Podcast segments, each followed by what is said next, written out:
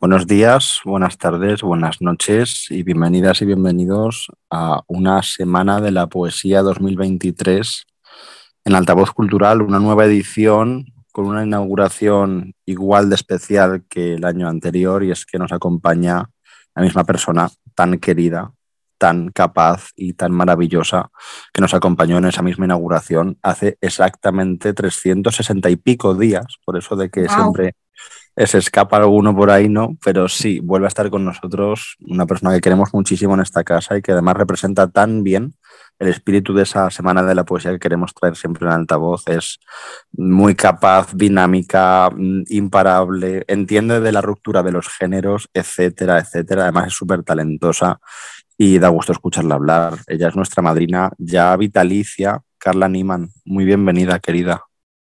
Muchísimas gracias a vosotros, Perky Ruth, por, por, invitarme otra vez. Estoy muy feliz de, de, estar aquí. Ya es una costumbre, casi una tradición. Sí, sí, es súper especial eso. Para nosotros es muy, muy especial, muy guay que tú estés como madrina otro año más aquí en otra de las semanas de la poesía que organizamos, que también esté Adri Fauro como padrino para dar clausura. O sea, es muy especial porque es verdad que lógicamente varían los invitados y las invitadas que vamos trayendo, también en función de novedades, proyectos nuevos y demás, ¿no? Y nuevas voces que queremos también de algún modo abarcar en, en nuestra oferta cultural, por así decirlo pero sí que, bueno, el mantener eh, gente tan querida y que, como digo, representa tan bien el espíritu de esta semana, pues es muy especial porque es ya esa costumbre, efectivamente. Entonces es como una reunión que haces al, al año, ¿no? Casi, aunque nos unen otra serie de cosas también, por suerte, pero esto es muy especial para nosotros, sí. Eh, yo quería comenzar, querida madrina, por mm, cómo ha sido este año de poesía para ti, es decir, qué lecturas qué experiencias, qué voces en todos estos 360 y pico días que han pasado desde la última inauguración de la Semana de la Poesía anterior a esta. Eh, ¿qué, ¿qué, hay de nuevo eh, a través de la poesía en tu vida? Pues eh, sobre todo el gran descubrimiento ha sido que al final este asunto de las secreciones y de los cuerpos agujereados no era algo accesorio o anecdótico, sino que al final se ha convertido en algo estructural de lo que estoy trabajando últimamente. Empezó justo hace un año más o menos eh, en teatro, en el máster que, que realicé de, de, de teatro y dirección contemporánea escénica y al final, pues ha ido atravesando eh, todos los géneros, ¿no? Como al final está todo mezclado y, hibridado, pues de alguna forma ha habido un trasvase en la poesía y, y más que lecturas de poesía, eh, que también las ha habido, me, me, me ha interesado mucho leer eh, otro tipo de, de, de, géneros, otro tipo de, de lecturas que, que, me las he traído o que de alguna manera han permeado en, en mi escritura poética. Y por mencionar algunos, mira, de, de, poesía, sí que voy a mencionar Morgue, de Gottfried Benn, que me, le, me lo recomendó precisamente Leonor Saro. Después también he estado leyendo más allá de la poesía, eh, algo de, bueno, eh, Cuerpo lesbiano, que es eh, de Whitting, buenísimo. Y aparte, bueno, la teoría de los cuerpos agujereados, Dios tiene tripas, y, qué más, hay uno que los tengo todas aquí delante, y es eh, La materia oscura, historia cultural de la mierda. Bueno, han sido lecturas muy interesantes que creo que han estado eh, entretejiendo un poco pues este, esta obsesión y esta, este monotema que ahora mismo me tiene entretenida.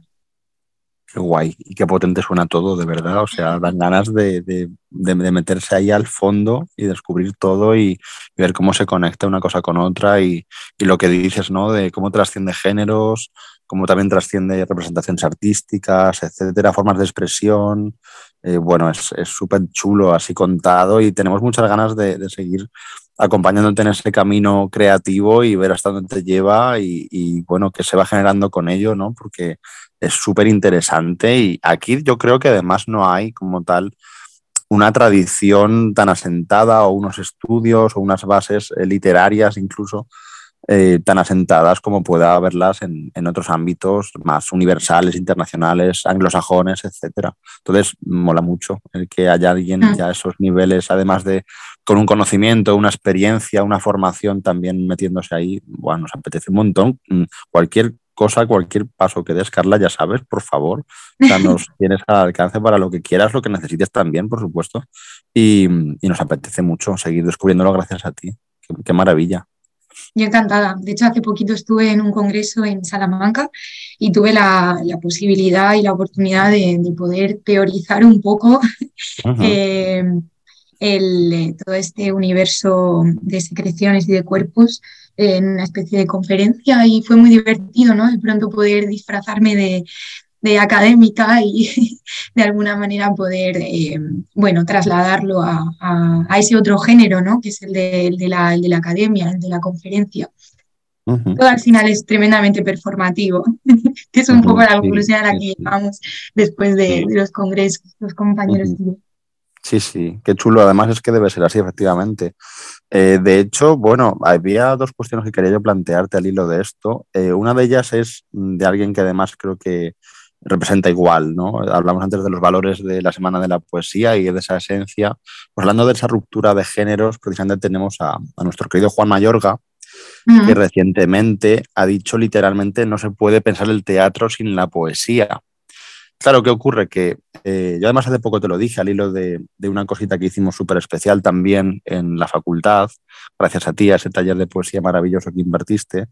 Y mm, es que yo ya te dije en su momento, y además lo sabes de sobra, que así como para otros, para mí también, ¿no? Pero eh, Juan Mayorga representa esa generación de creadores mm, explosivos, tremendos, apasionantes, espectaculares, para mí tú representas eso también en tu generación, por así decirlo, en tu, en tu etapa, en, esa línea de nuevos creadores, etcétera, ¿no?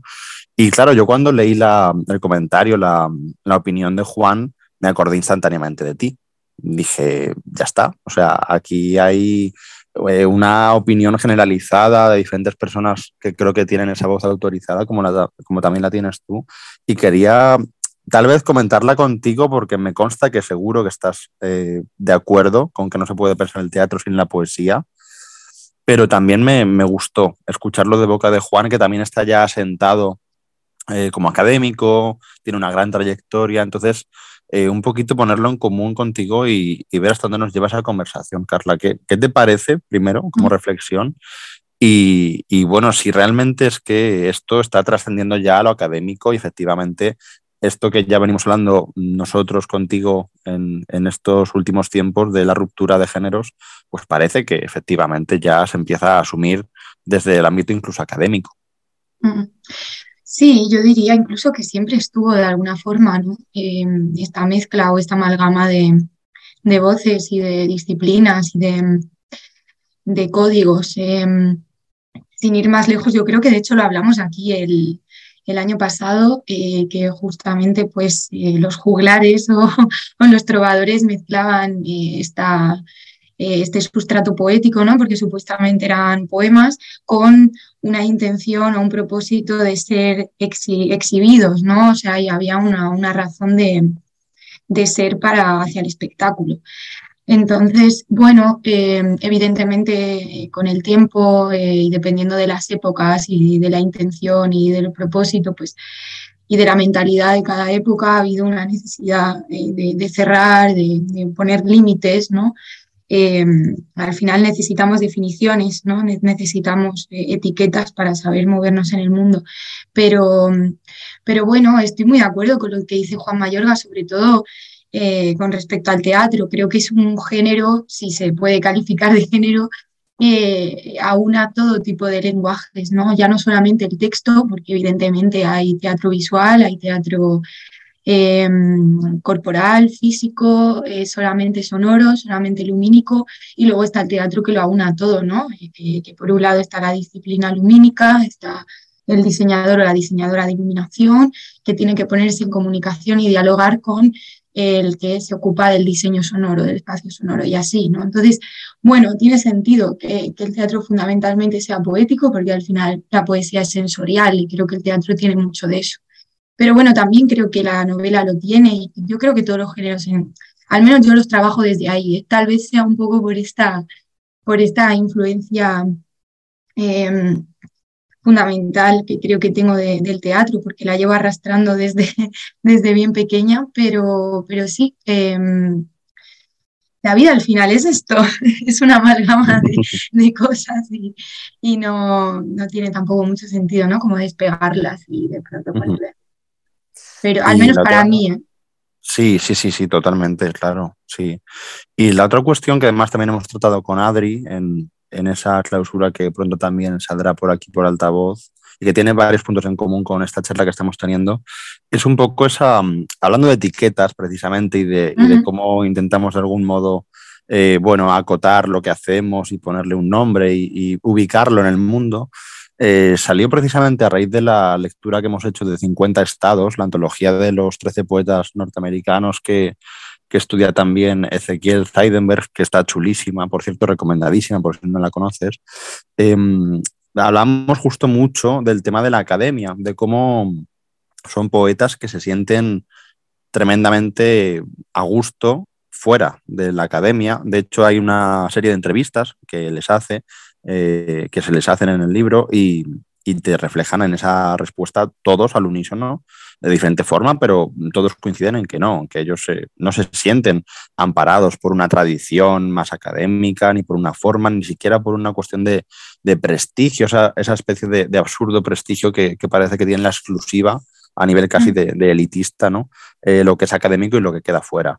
Entonces, mm, yo quería preguntarte por ello si tienes tú esa percepción de que hoy en día, ya centrándonos en el tema de la poesía, hay como toda una gran mm, poesía fuera precisamente del marco académico y de hecho yo llegué a la conclusión con Adri eh, de que la gran poesía, mm, con todo respeto por el resto de creadores que estén más o menos vinculados al ámbito eh, investigador, docente, académico y tal, sí que creo que estadísticamente la gran poesía, la, mejor que se está haciendo, está hoy más fuera que dentro del ámbito académico, al menos desde la subjetividad de lo que yo consumo. No sé si te pasa esta sensación de que también por tu forma de crear, por tu forma de, aunar eh, diferentes géneros, diferentes aspectos, llevarlo todo a, a, ese enfoque más performativo y más permeable que decimos, te ocurre que muchas veces tus elementos y tus intereses mm. precisamente no están dentro de la academia, sino todo lo contrario. Claro, es que yo creo que, eh, bueno, al menos desde mi propia experiencia, creo que de la academia hay que salir para volver a entrar. de alguna forma, hay que airear. Eh, al final la academia nos lleva persiguiendo desde, desde muy niños, ¿no? Entramos en la guardería, de la guardería nos metemos en, en primaria, después secundaria, bachiller y luego ya nos metemos en la universidad. Entonces es un ciclo ya como que tenemos normalizado en el cuerpo y pensamos un poco que esto es el carril que debemos habitar, ¿no? Hasta el fin de nuestros días. Eh, entonces entiendo que eso de alguna manera pese sobre la manera de entender o de concebir lo que escribimos. Eh, creo que, que, son preocupaciones distintas, aunque están eh, de alguna manera ensambladas, pero creo que son, tienen matices distintos. ¿no? La preocupación de un académico creo que parte de una eh, de, una intención de disección, ¿no? Al menos desde, desde la filología. Yo estudié filología y había una necesidad de diseccionar. En esa disección puede haber un punto creador, desde luego, y lo hay, porque todos los artículos que escribimos desde la academia están ficcionados, o sea, son paranoias que nos montamos, que si voy a mm, comparar el verso de Góngora con un verso de un poeta de, Albacete, pues está súper bien, es maravilloso, ¿no? Pero al final allí hay un punto eh, de riesgo en el, buen sentido, ¿no? De, algo rompedor eh, y eso tiene que ver con la creación, ¿no? Eh, buscar en lo inquietante esa, ese, ese, espacio para investigar. Entonces, ¿qué creo? Pues tal vez eh, esa, esa, disección esté matizada de otra forma en la, en la creación, ¿no? en el ámbito de, de la poesía y de, de, la novela o del teatro, lo que sea, o todo hibridado. Entonces sí creo que esa frescura es fundamental como para poder ir atrapando otras, otros hábitos, otras formas de hacer y de decir, eh, y, y, posiblemente como para, para despegarnos un poco de la manera en la que nos han dicho cómo se escribe o cómo se investiga o cómo se lee o porque yo no leo igual, yo no leía igual en la universidad que fuera de la universidad, ¿no? Esto es evidente porque he crecido, he cumplido años y entonces la madurez también me ha dado otras habilidades, es, que es normal, ¿no? Pero quiero decir, creo que hay una mirada muy clara en la academia. Y está bien salir de la academia, como decía, perdón porque me estoy repitiendo mucho, pero está bien salir de ella un rato, airearse un poco, dar un pasillo, dos vueltecitas por la manzana, volver y tal vez esa disección, eh, que ya se ha hibridado, por, supuesto, también sea muy interesante, ¿no? Y lo mismo con la poesía. Creo esto, no sé, no sé qué piensas, Ferki.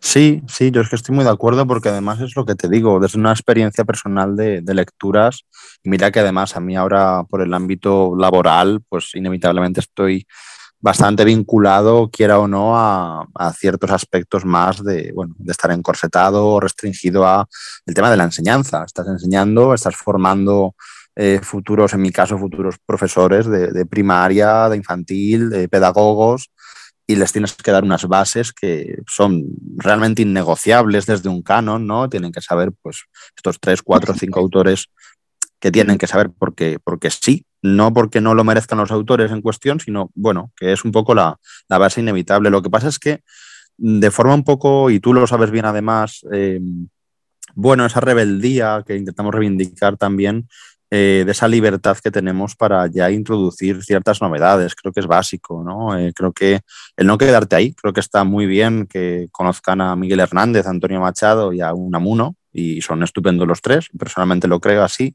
También por eso los enseño de una forma mm, convincente y honesta, sin, sin, lo que muy bien decías también de, impostar nada, ¿no? Y que se nota mucho cuando, cuando haces algo porque tienes que hacerlo y, y tiene que ser así, y cuando lo haces desde, desde el corazón. Y en este caso sí que, por suerte, pues me he permitido introducir cosas que a priori no estaban en el currículo original o en el programa previsto de la asignatura.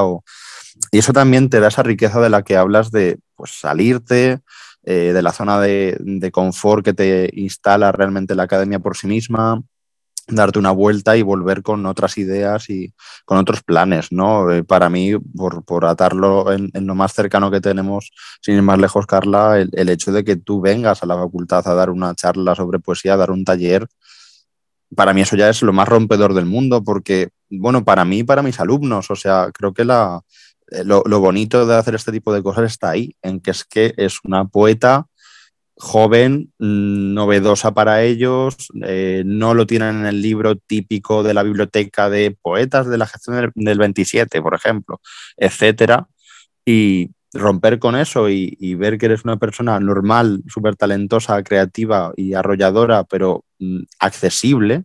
Y además lo que hablaste en el taller, ¿no? El tema de los estereotipos, el tema de la vida de poeta, todo esto, que está muy mitificado y demás que también desde la academia se, instaura de algún modo esa imagen, cuando das con alguien que tiene esa facilidad para explicarlo y también y, y, que realmente ellos saquen una experiencia más allá de lo que yo pueda explicarles en clase con leer textos y leer siempre los mismos, pues es riquísimo. Claro, a mí, aparte de la experiencia personal, que fue una gozada y para ellos igual y están súper felices, eh, creo que es lo que deja. Tú cuando acabas la carrera sí, te vas a acordar probablemente de que hayamos hecho tal cosa o cuando veas el nombre de un poeta lo, te, recordará lo que vimos en el curso, pero probablemente te acuerdes más de Carla Niemann y del taller de Carla Niemann que de haber leído 20 autores conmigo en clase, ¿sabes?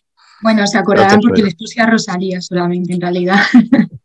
Es que por favor, a eso vamos, o sea, a eso vamos, el, el, el airearte, que también lo dices, ¿no? El tema de airear un poco y buscar referentes, buscar eh, códigos que se pueden eh, interpretar de diferente manera, que se pueden enlazar. A mí me interesa mucho, eh, ya incluso desde el punto de vista docente, la relación constante de, elementos. Me parece una forma de enseñar riquísima porque al final demuestras que no todo es blanco o negro y mm. esto es así o hay una jerarquía establecida, sino que puedes romper con todo eso y, y traer a alguien así como tú para poder realmente catalizar de algún modo esa novedad, pues es, algo maravilloso. Entonces, bueno, eh, por esa parte yo estoy muy contento de poder abrir, como bien decimos, la ventana y, ventilar un poco.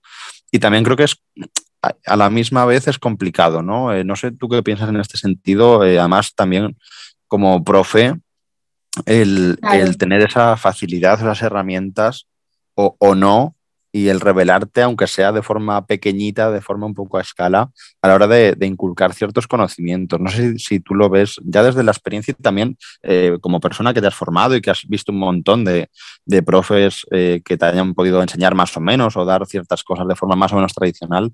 ¿Cómo lo ves? Porque me consta que estás en la misma línea de que hay que intentar aprovechar lo, lo que es intuitivo y personal del docente e ir más allá, pero que también es complicado.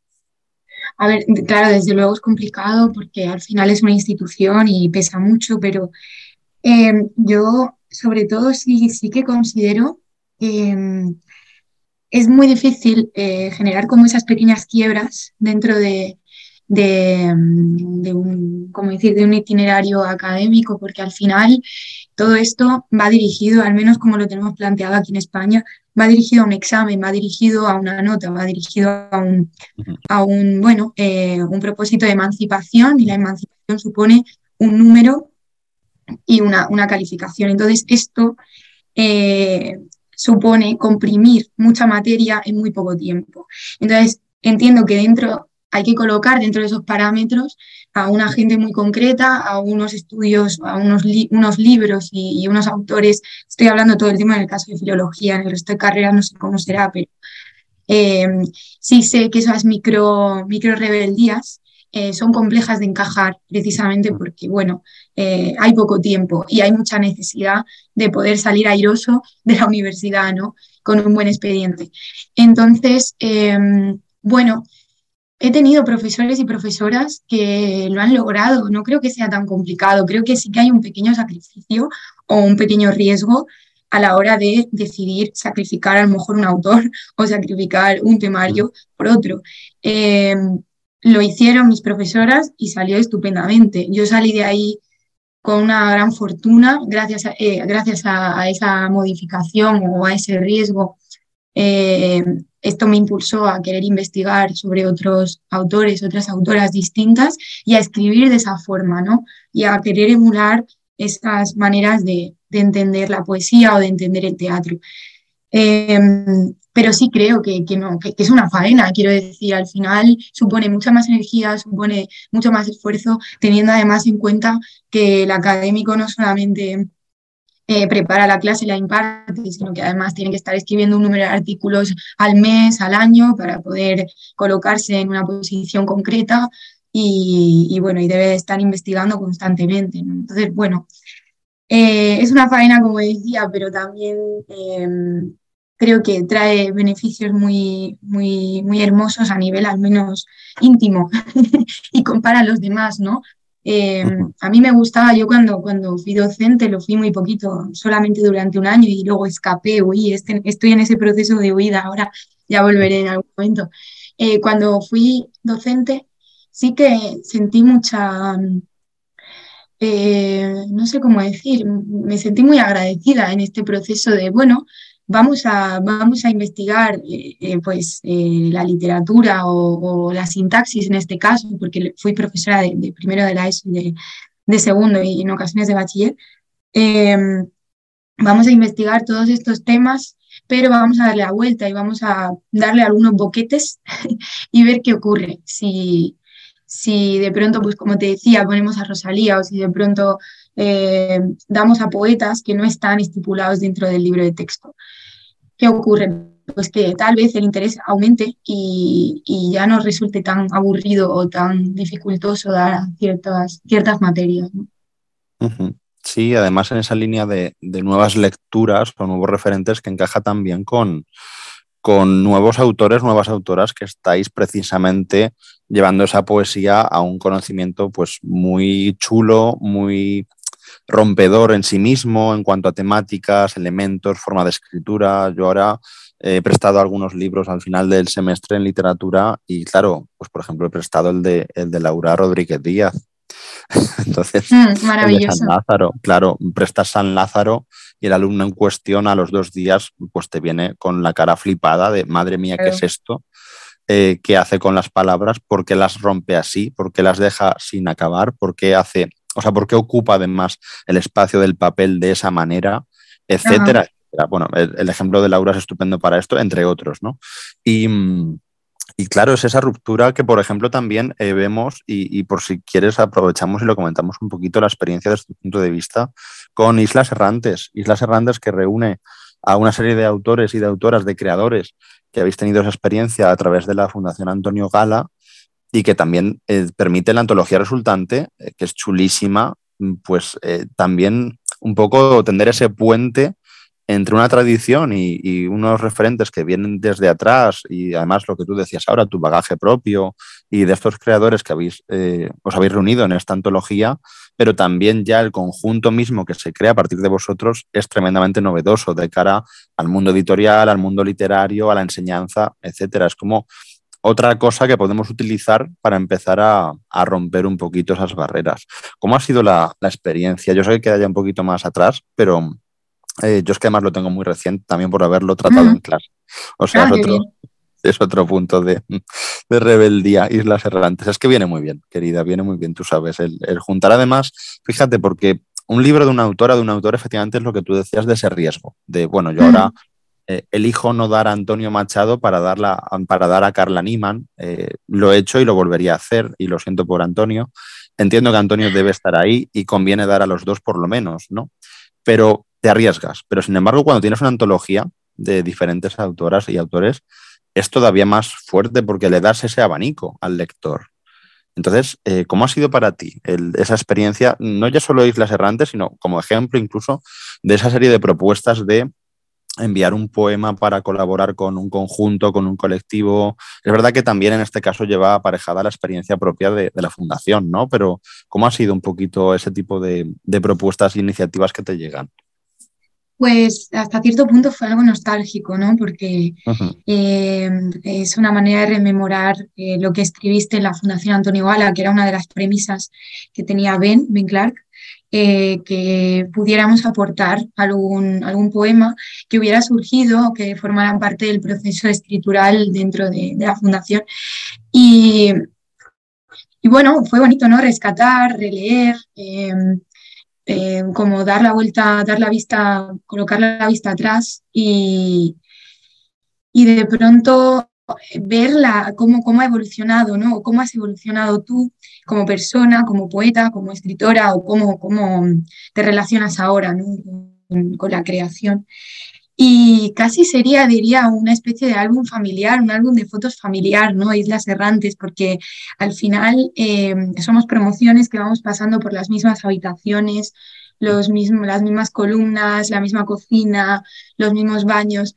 Entonces, eh, nos conocemos entre todos, pero somos como, para el otro somos un fantasma, ¿no? Que ha pasado, eh, ha habitado esos mismos lugares de la Fundación Antonio Gala pero ya no está, ¿no? Pero de alguna manera su atmósfera sí, sigue perviviendo. Entonces es bello como entrar en diálogo em, en el libro con estas personas que estuvieron antes o que vinieron después. Y em, entonces fue, fue hermoso, ¿no? Poder eh, entregar algún poema de, de, los primeros que escribí allí, que en este caso fue Elegías para un avión común, y luego también algún inédito, ¿no? Que, probablemente, bueno, no, probablemente no, es que va a ocurrir.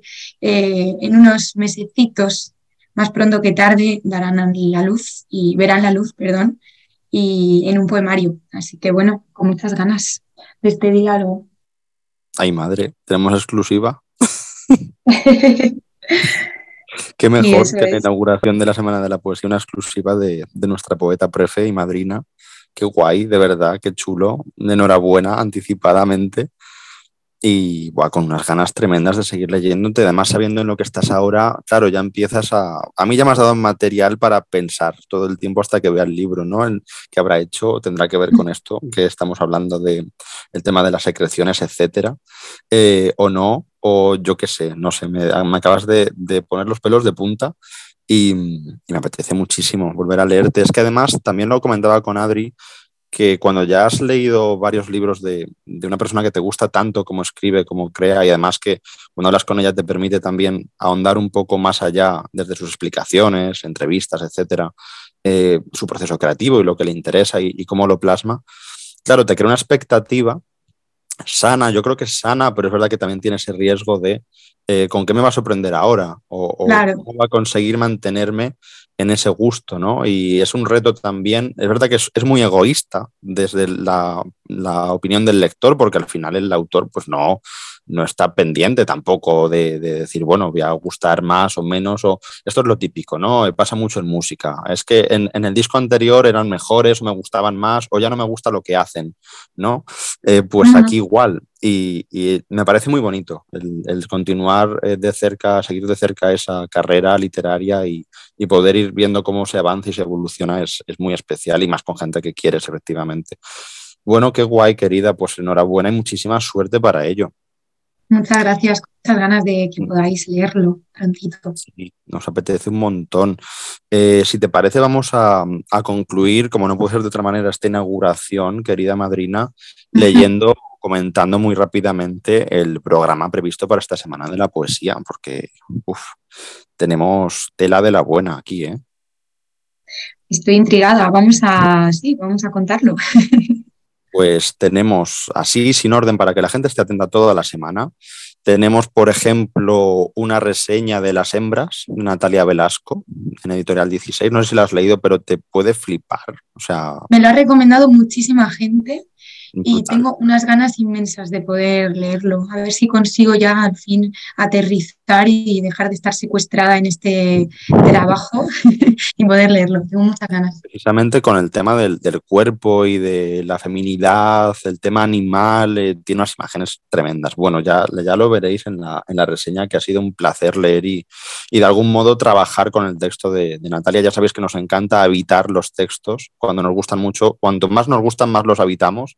O sea, yo siempre pongo el ejemplo y desde aquí aprovechamos para mandar un beso a, Rocío Simón, porque mm, eh, me pasó con, Contra el Verano y ha sido de las veces que más me ha ocurrido, en, te diría que en toda mi vida. O sea, estuve tantísimo tiempo dentro del texto de Rocío que, mm, claro, mm, convives, o sea, vives en él para luego extraerle muchísimas cosas, volver, lo tienes ya un poco de fondo. Eh, son estos libros infinitos, igual que le pasa a otro que ahora comentaremos de esta semana, etcétera. Es una, es una experiencia genial.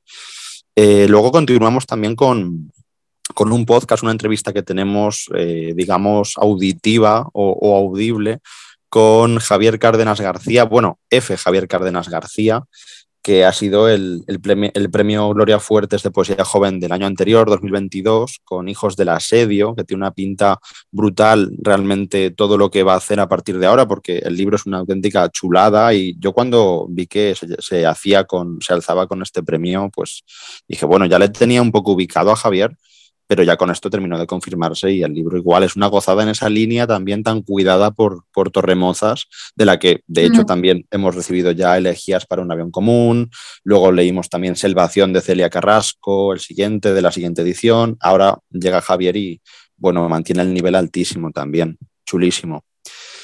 Em, después tenemos igualmente a Fran Garcerá, que Fran Garcera es alguien que queremos mucho en esta casa por diferentes motivos. Escribió un poemario bellísimo que también, querida Carla, si no lo conoces, debes conocerlo urgentemente, que es Rotura.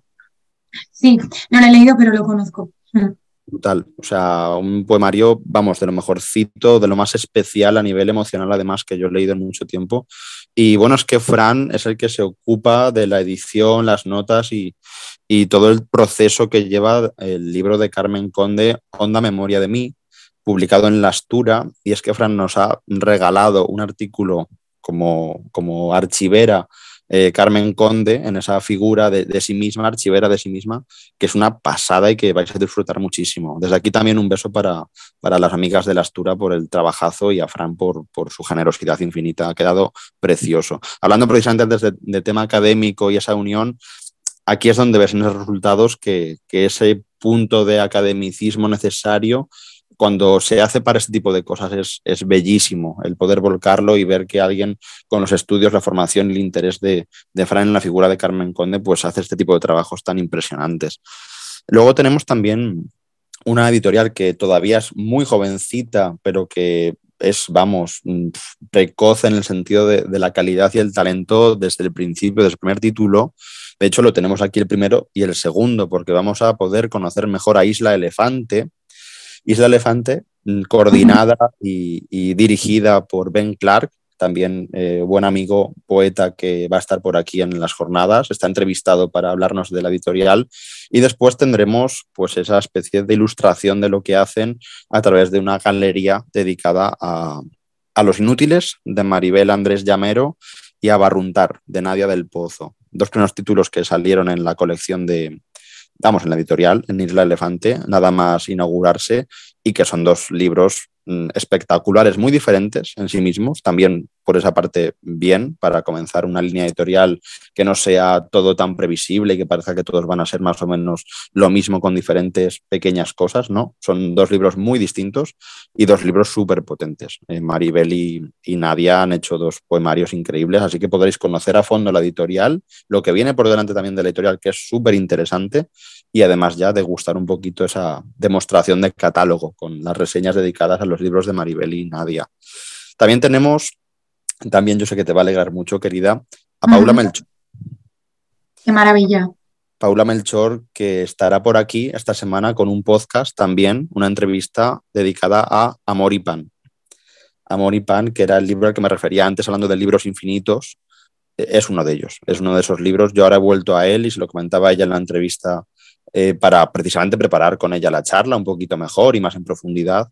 Y es que no se acaba. Siempre que vuelves a él y relees partes o, un poco que, buceas ya conociéndolo, Mm. te encuentras con, cosas chulísimas y, cosas que enriquecen muchísimo la experiencia. Es, una gozada.